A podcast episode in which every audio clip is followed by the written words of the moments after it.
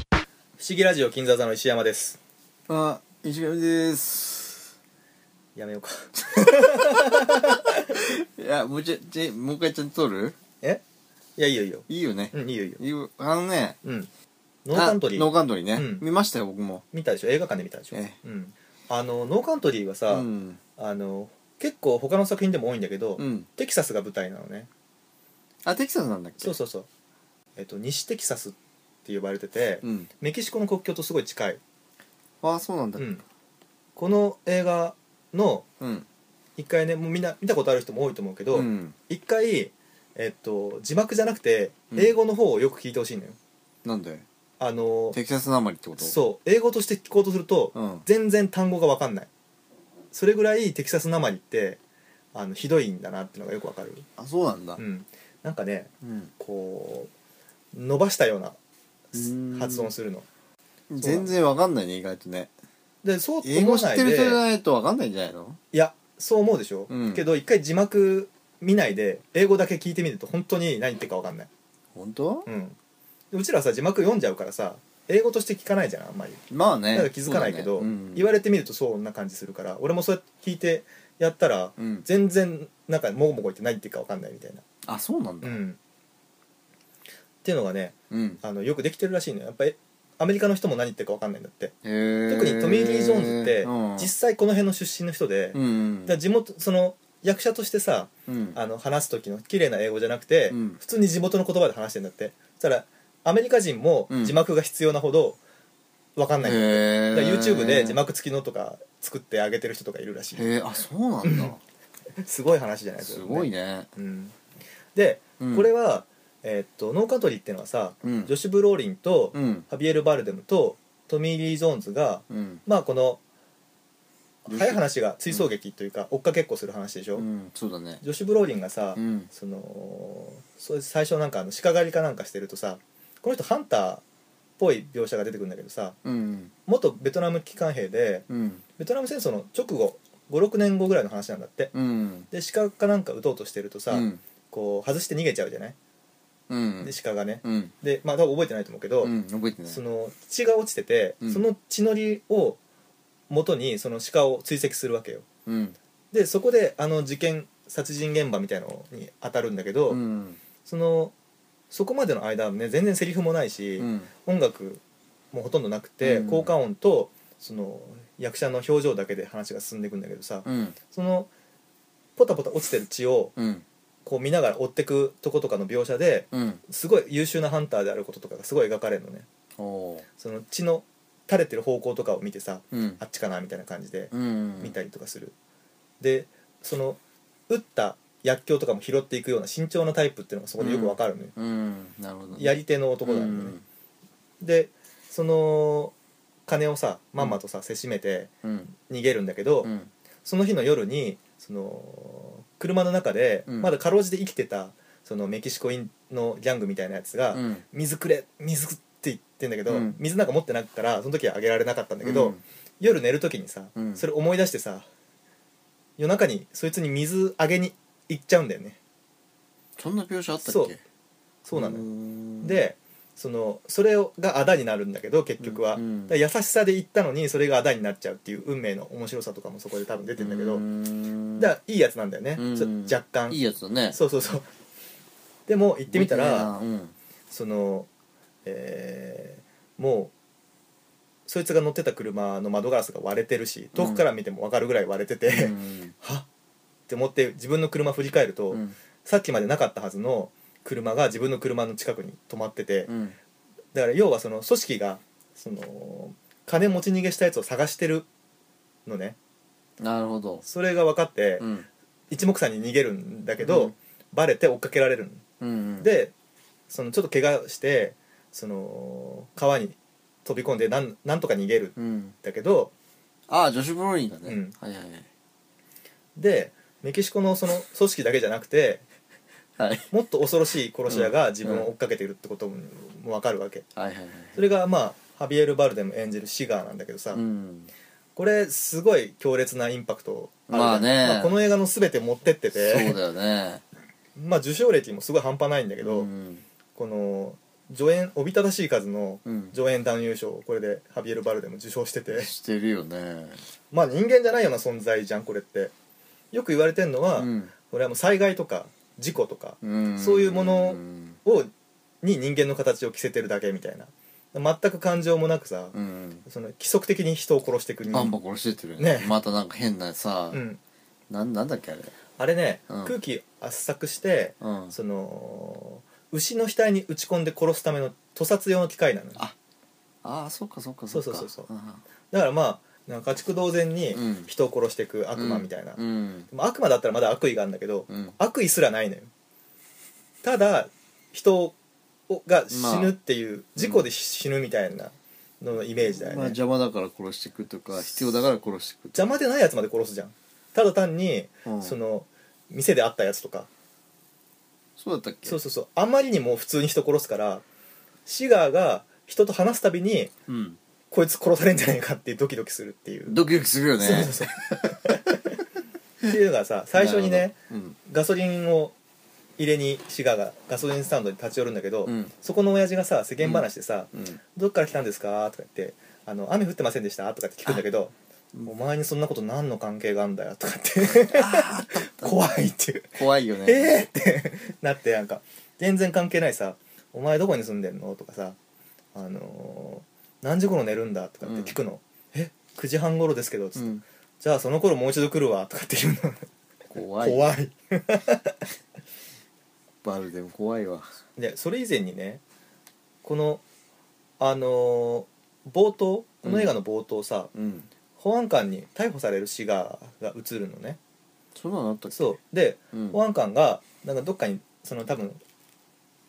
電話しててうん後ろから手錠でその保安官の首を絞めるシーンが出てくるのよほうほうほでむちゃくちゃそのね首絞められてる保安官が暴れてううんで死んだ後うんその手錠を外してうん手を洗ってうんで死体またいでそうのん例のボンベを手にするとこがあるんだけど、うんわざと俯瞰目に撮ってて、うんでその床が映るわけ、うんそうすると床にその放物線黒い放物線がいっぱい描かれてて、うんそれが何かっていうのがすぐ分かるんだけど、うん要はその保安官の靴のかかとが床を擦った後なのよ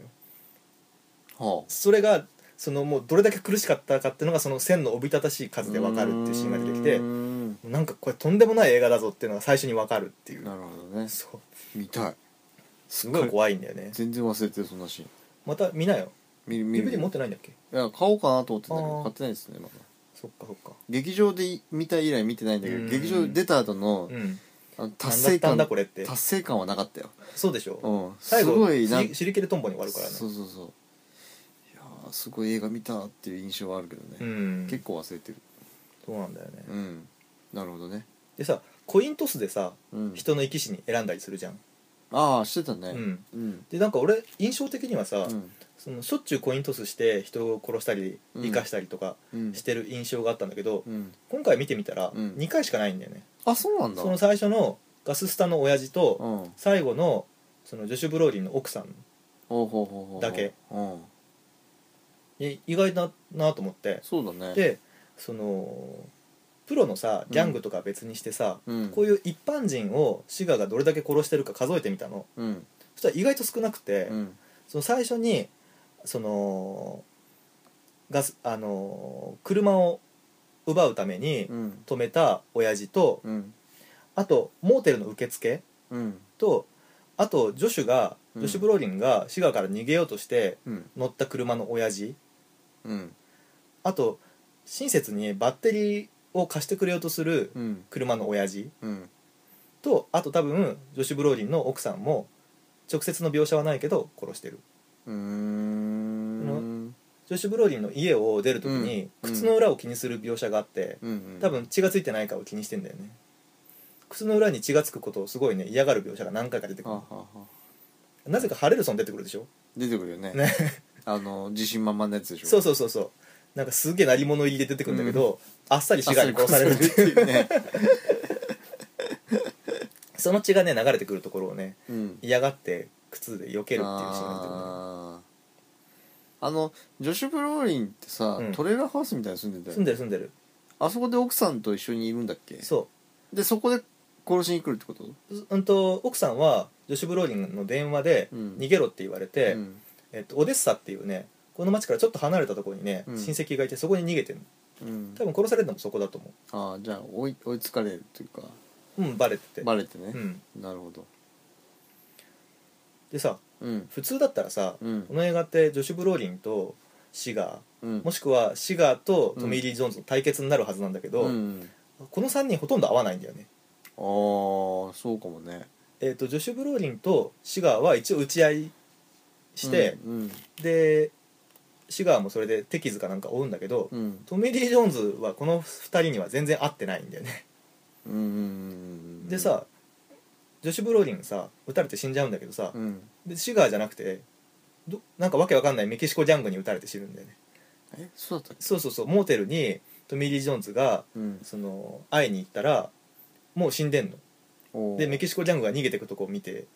であやばいと思って行ったらもう死んでるっていうああすごいその上そのなんていうの映画のさうん上等の手段をさうん無視したそのオフビートなな展開だよね、うんそうだね誰にも予想できない展開というかえー、え死が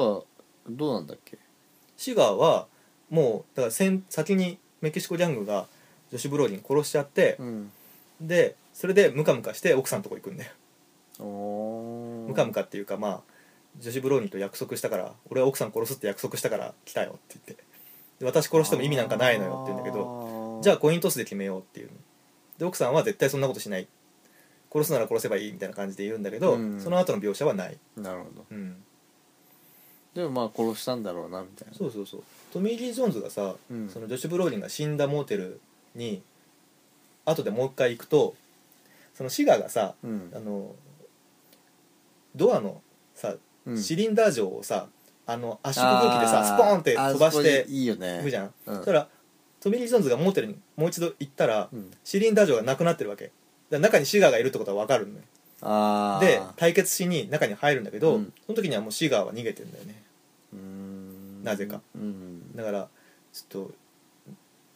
普通の展開を多分わざと外して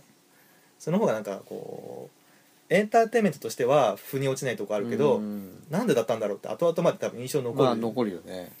と俺は思うけどねう、んだなかるらほどね面白いなと思うところの一つだよねあとあそこも好きあどのこさあのー最初にうん逃げてたうんモーテルにジョシュ・ブロディンがうんねあのーダクトの中にさ金隠すのよ一回、でうん隣の部屋かなんか借りて、うん隣の部屋から引っ張ったりとかするとこがあるんだけど、うんもうそれでシガーがさ、うんその金の中に発信機が入っててそれを元に、うんあの追っかけてくるんだけどうんそれに気づいて発信機とか捨てたりとかするんだけど、うんあのーシガーがさうんそのトレーラーハウスのその管理してるおばちゃんとこにさ、うんあのージョシュ・ブローリンどこ行ったって聞くのね、うんそうするとおばちゃんがさうんあの今仕事行ってるんでことづてがあったら伝えます」とか言ったらそのシガーがさ「うんいやそうじゃなくてどこにいるんだ」っつって聞き直すのね、うんそしたらおばちゃんがさうん「聞こえませんか?」とかって言うのその相手すごい殺人鬼なのにさおばちゃん知らないからさうんこっちとしてはさ「お前そシガーにそんな言い方したら殺されちゃうよ」とかって思うんだけどおばちゃんは知る由もないうん殺されるこいつと思ってた らなんかトイレかなんか入ってるやつがいて、うんシガーそっちに聞い取られてそっち行っちゃうのようんでそのおばちゃんセーフっていうそういう描写があるんだっ けそういう描写がある覚えてないな忘れちゃっ結てる構そういう、うんそのギリギリの追走がなんあっかたりとドキドキするよねそうそうそうそう、ねハラハすラごくねなんか高円兄弟ってうんハラハラさせる手段としてさ、うんその今いる部屋とうん違う部屋から聞こえてくる音とかが重要で、うんそういうシーンたよく出てくるんだよね、うんであこっち近づいてくるっていうのが分かったりとかうんあとドアの下のさその隙間にさ影ができたりとかして人がいるっていうのが分かったりとうかんそういうの結構まあいろんな映画で使われてるけど、うん多いよねあうのんノーカントリーも出てくるけどねそういうのも僕スプラット新聞の時も言ってたけど、うんなんかあったよね最後のあったね殺された時とかねそういうシーンあったあったドアの影にいるやつが撃たれるシーンとかうんよくあるよ ね、すげえノーカントリーは俺細かいとこがやっぱり、うんこう映画の魅力に満ちてるうとん思う満ちてるよねうんうんすっごい映画を知ってる人じゃないと絶対作れない映画だと、うんそうだろうね、うんきっとね最後ねうん、そんで腑に落ちない人が多いのが、うん、トミー・リー・ジョーンズがあのセリフでしょ奥さんに「なんか夢見たよ」って言ってああ最後のセリフじゃなくて最後のセリフ語り語りっぽくなんかさうん喫そ茶うそ店うそう喫そう茶店みたいなところでああそれもあるそれはうんラストの前うねん前かうん、なんかその、うん雪の積もってる山の中をうんそのとっくに死んだ父親がうんその馬に乗って先導してって、うんうん俺はそれについてってるっていう夢を見たらしくて、でその親父が動物の角をうん昔の人みたいにうん中に火を入れてその火明かりにしてうん進んでいくのを俺はついていくっていう夢を見たっていうとこで終わるのようんこのこの話ってえーっとノーカントリーの原作ってさコーマック・マッカーシーさんなんだけどさ、うんまあ、最近悪の法則とかもやってるけど、うんうんその前にザ・ロードがあるでしょはいはいはいザ・ロードもコーマック・マッカーシーなうの、んうんでこのトミー・リー・ジョーンズの最後に語る夢親父が持ってる火を、その求め追い求めてうん息子が進んでいくって話を一本の小説にしたのが「ザ・ロード」なわけよなるほどそういう話だからあれって光あー心に光を宿したものにうん導かれていくっていう話が「ザ・ロード」だから、そういうとこも面白いよなと思ってなでるほどねこのオチってやっぱりコーマック・マッカーシーが一番言いたい部分だからうんだからラストにまあ小説がそういう小説だからねうんコーマック・マッカーシーのう「ん血と暴力の国」っていうのがこのノーカントリーの原作になってあるそうなんだうん全然違うのねタイトルうん確かにいやタイトルは「ノーカントリー・フォー・オールド・メン」っていうのは、このコーエン兄弟の映画もそうだしうんマッカーシーのああ小説もそうなんだけど日本語にした時にそういう役をされてるそういうことかそうそうそう、まあ、町山さん言うにはうんこの「三つどもえの逃走劇」って、あの俗夕日のガンマンはいとすごいよく似てるっていうのも言ってた、へえそうなのうん俗夕日のガンマンもそういう話だからっはいていう感じかなノーカントリーはオッケー OK いいよあじゃあそんな感じなんだあとそんななこと言う何があんだっけあとはねうんあのー、公園兄弟っうんていうと、えーまだ公開してない今年2013年アメリカで公開するうんえーインサイド・ルウェイン・デイビスっていうのがあってほそれはねえっとしなんていうのフォークシンガーの話だって今度は、う面白そうん、トレーラーもね出てますってうへ調えべると見れるんだけど主演は主演は、うんえージャスティン・ティンバー レイクなぜか嘘本当ほわーあとキャリー・マリガンあ可愛い子だはいあとジョン・グッドマン石山さんが好きなそうですジョン・グッドマン出ますよジョン・グッドマン出るうんねどんな役だろうねえちょっと面白そう他はあとさうん今回話出てないけどバーバーもあるよねあバーバー結構重要だと思うんだけどなあれ俺今回見返す時間が足りなくてうん前に俺ももう一回見たいんだよなまあまあみたいな白黒で見た白黒だねあ白黒で見たあカラーもあんのあれへあのカラーバージョンもあんのえあとでも今日話出てないけど、うんディボース賞これジョーあジ・クルーニーでしょ、はいはいそうだキねャサリンゼタ2本目だジョージ・クルーニーそうだねあれバーフタリーにも出てたっけバーン・フタ・リリングも出てるあれはなんかブラッド・ピットも出てるしねそうだよねあれマクドーマンドとあとほらあの人出てるじゃんマルコビッチあー出てるうんあとね、うん、えっとレディー・キラーズもあるよねあレディー・キラーズね見たわレディー・キラーズって元のリメイク元があるよねなんとかの愛人みたいなやつ確かあるはずあるんだ泥棒と愛人とかなんかあれもなんかさ、うん時代は結構古いかったよねそうだねうん確かうんトム・ハンクスあそうそうそうそうトねム・ハンクスだね珍しいよねうん結構いろんな人出てるっちゃ出てるね確かにうね、んでもトム・ハンクスが出るって相当あれだねそうだでねもあんまり当たんなかったんじゃないかなあれ多分当たってないねねえ、うんそんなに面白くなかったもんあそう、うん俺見てないんだよ、ね、内、容も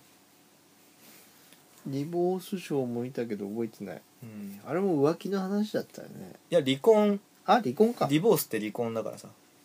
え離婚詐欺師でしょキャサリン・デタ・ジョーンズがあキャサリン・ゼータ・ジョージはそうなんだ、うんでもなんか最初に冒頭にさ浮気してるシーンからでもああそうなんだるような気がしたなうんあと、うんまあ最近「モネゲーム」っていう、うんえーっとコエン兄弟が脚本だけ書いたやつがあってそれがコリン・ファースとキャメロン・ディアスのやつはいはい、はい、監督は別の人だけどねあどんな人がやってんだろうねねちょっとよくわかんないけど、ううんん